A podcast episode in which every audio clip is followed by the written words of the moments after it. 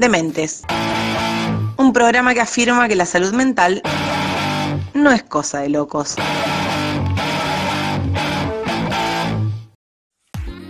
Y acá seguimos en Dementes con este programa que habla de ser o no ser, del deber ser, del querer ser. ¿Existe el ser? y para hablar con nosotros acerca de esto y echarnos un poco de luz sobre todas estas sombras, hemos, hemos llamado a Alejandra Blanc, que es mujer, madre, trabajadora, licenciada en trabajo social, tiene más de 20 años trabajando en diferentes espacios, es madre de dos hermosas mujeres y mujer enamorada de las simples cosas que nunca son cosas.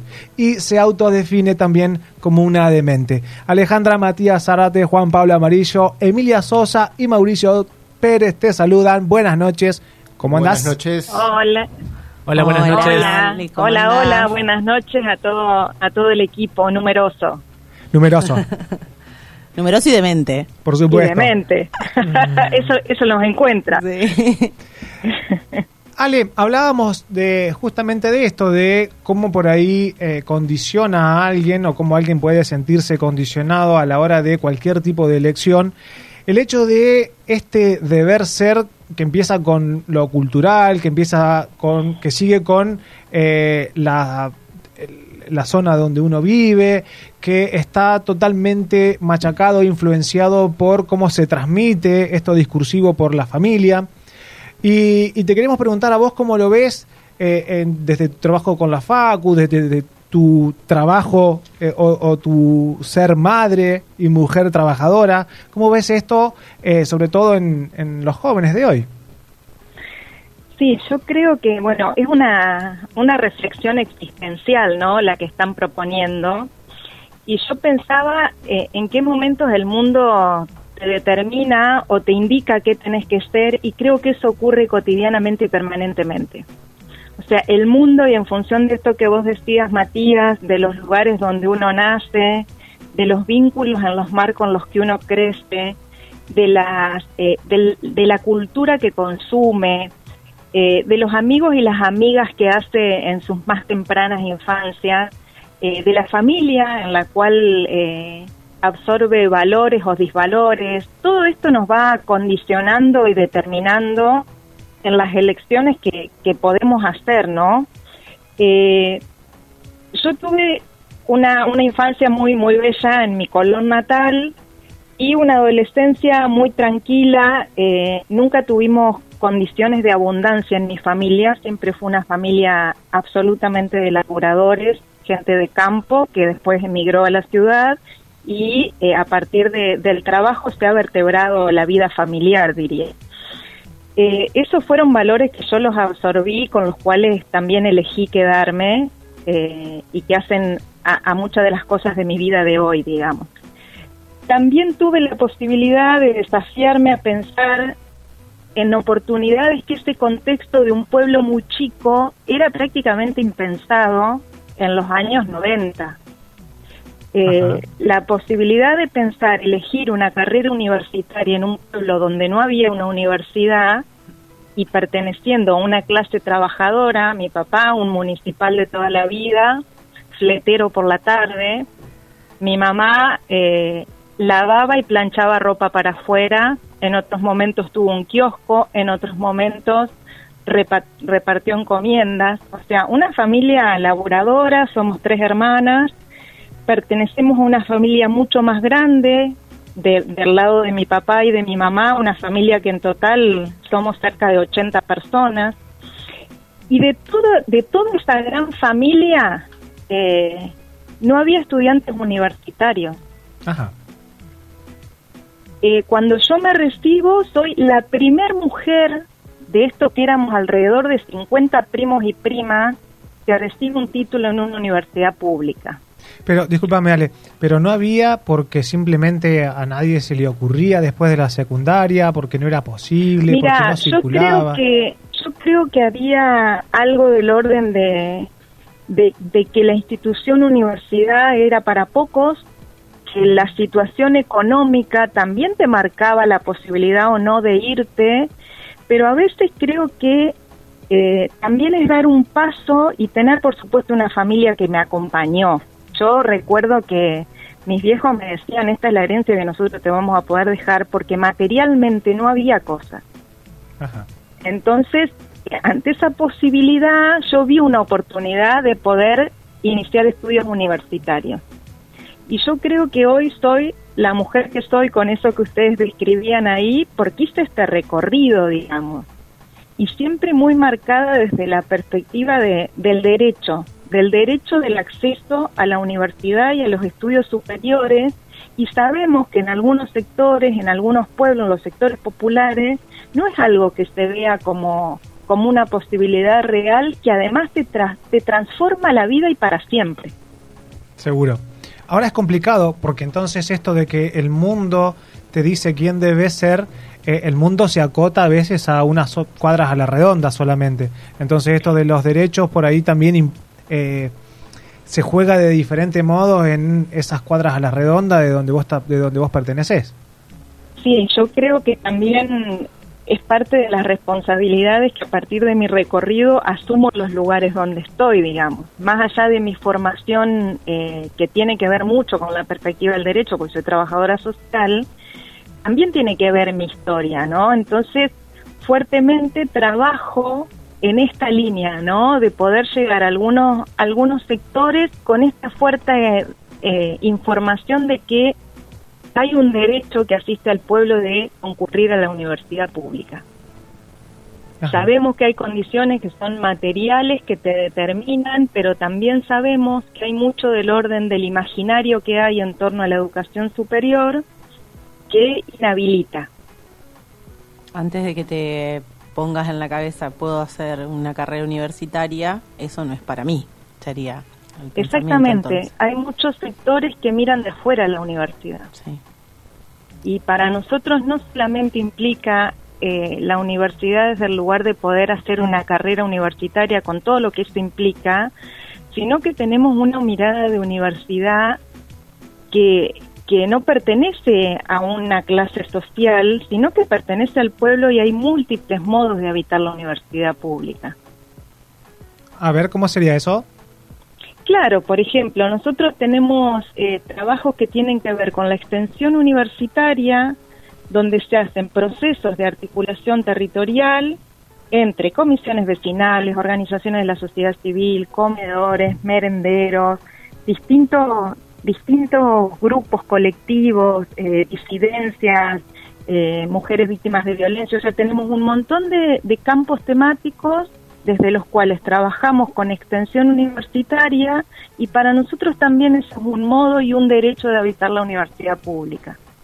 No es lo mismo una facultad que solamente eh, hace su tarea de docencia o de investigación a una facultad que además tiene estos, estos trabajos con una mirada de fuerte compromiso en los barrios, con la gente y con la perspectiva de Entonces, desde ese lugar decimos, la universidad eh, es de todas y de todos y es un derecho colectivo. Estamos hablando con Alejandra Blanc, ella es licenciada en Trabajo Social. Alejandra, eh, me parece que es como muy fuerte esto que planteabas recién y retorno a, que cada sector maneja eh, un deber ser muy particular.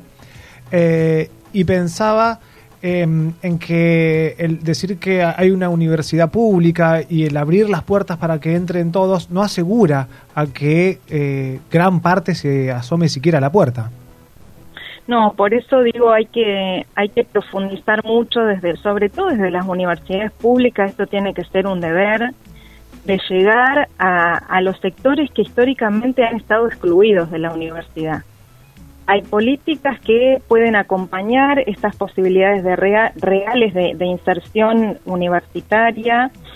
Eh, sabemos que todavía hay familias que no tienen ni siquiera la primera generación de estados universitarios y no porque el título te eh, dé un estatus eh, que te cambia de sector. O sea, no es que vos dejas de pertenecer a un sector popular o que te identificas con tus raíces porque tenés un título es un complemento que te permite un ascenso social a partir de la educación que recibís y de un Estado que está obligado a proporcionártela. tiene que ser una política de Estado. Entonces nosotros desde esa perspectiva hacemos mucho esfuerzo, digamos, por llegar a estos sectores con acompañamientos. La universidad, la, la UNER tiene, bueno, Hola. Que son becas. Perdónale. Perdón, ¿se cortó? Ajá, sí. cortó ¿La universidad tiene, decía? que la universidad tiene además algunos acompañamientos que, que refuerzan esto de poder compensar de algún modo eh, lo que tiene que ver con condiciones materiales que por ahí también son una fuerte limitante para el acceso. Tenemos la posibilidad de tener becas en el marco de la universidad, hay un cómodo universitario, o sea, hay algunas cosas que se han empezado a instalar y a sostener en los últimos 20 años, diría. Sí, que tiene que ver con el acompañamiento la trayectoria y no solamente, Sí, bueno, que- ingresaste, pero bueno, una vez que ingresaste, ¿qué pasa con eso y cómo te acompaña la universidad pública a Sí. seguir ese proceso? que también tiene que ver no con, con un Estado, con políticas públicas que, que, que valoren la educación, digamos, y, y esto, la perspectiva del acceso irrestricto a la educación superior. Bueno, convengamos que todavía no se ha podido lograr eso con la escuela secundaria, así que Claro. estaremos por Yo ahí creo con que con creo que es un, un enorme esfuerzo. También entiendo que este contexto sumamente excepcional en el que estamos encontrándonos y aprendiendo a hacer de otros modos también nos desafían a pensar eh, en- a pensarnos en todos los planos, incluida la universidad pública, pensándose en esto de virtualidad sí, virtualidad no, mixto cómo, cómo hacemos extensión cuando no puedes tener territorialidad, cómo sostenemos un compromiso universitario en esta línea de la universidad habitada de múltiples formas cuando tenemos que cumplir distanciamiento, todo esto nos ha desafiado a, a repensarnos, ¿no? Pero creo que que hay un compromiso que es muy fuerte de la universidad pública y en particular de la facultad que pertenezco, que tiene que ver con esto, ¿no? Con trabajar con sectores eh, más vulnerables, vulnerados en realidad, con sectores que han estado eh, excluidos de estos espacios que eh, ya a nivel mundial se declara la educación superior como un derecho universal. Entonces, pensar líneas de trabajo en ese sentido es lo que tenemos que, que apostar como universidad, ¿no? Ale. Yo pensaba, cuando entré Perdón. a la universidad, eh, yo no tuve posibilidades de becas en mi, en mi transcurso universitario, eran muy pocas las becas que había, muy pocas estudiantes las que accedían, y yo sé que, que hicimos, eh, mi familia y yo, eh, yo no digo un sacrificio, porque ellos nunca me lo dijeron así, yo tampoco lo viví así, pero sí hicimos mucho esfuerzo. Yo me volvía a mi ciudad, primero que viajaba una vez cada tanto, eh, una vez cada dos meses, y me volvía a dedo. O sea, no había plata para que yo me vuelva en colectivo. Ale, Entonces, sí, eh, perdón, eh, esta, esta situación que, que, digamos que vivimos acá en, en la, en la provincia, ¿no? De, de- de mucha, de mucho intercambio entre estudiantes por todos los departamentos y demás, eh, seguramente no se vivía igual cuando vos entraste hace 20 años, hace 10 años. Y me preguntaba hoy por hoy, ¿no? Con esta consigna estamos trabajando hoy, con el tema de, de cómo se te, cómo se determina qué está bien y qué está mal o cómo debe ser.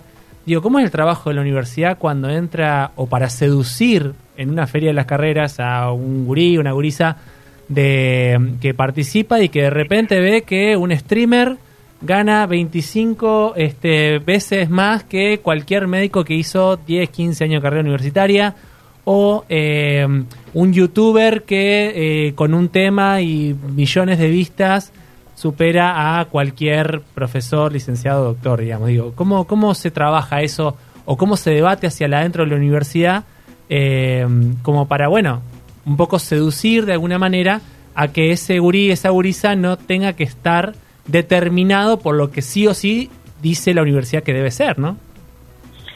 Sí, yo creo que somos partes de un, de un sistema capitalista que no podemos negar y hay, hay mucho de esto, digamos, de eh, en cuánto tiempo haces cuánta plata y la verdad que nosotros la propuesta que tenemos de, de ser parte de una universidad pública pasa por no por esta cuestión económica. De hecho, cuando uno elige, por ejemplo, las carreras que tenemos en nuestra facultad, sabemos que no nos vamos a llenar de plata. Lo que nos moviliza es otra cosa, digamos. Nos moviliza esta posibilidad de pensar desde lo político y lo social acciones transformadoras que puedan mejorar condiciones de vida, las propias y las de los otros y las otras, digamos. Eh, rompe por ahí con muchas de estas lógicas que es lo económico como la primacía de algunas definiciones.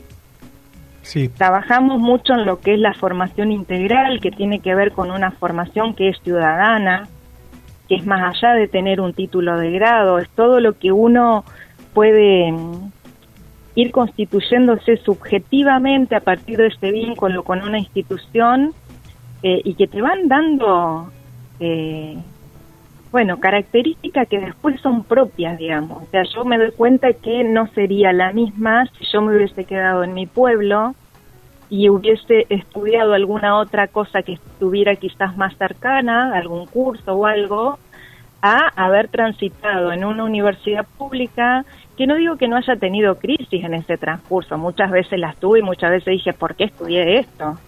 Pero en el fondo y en la esencia sigo rescatando esta posibilidad de posicionarme y mirar la vida desde la perspectiva de derecho y con esta aspiración quizás utópica de poder pensar en acciones transformadoras que mejoren condiciones para para la, gente en las cuales con las cuales uno se vincula en el día a día, digamos, que es del, de lo micro, el micromundo en el que nos movemos.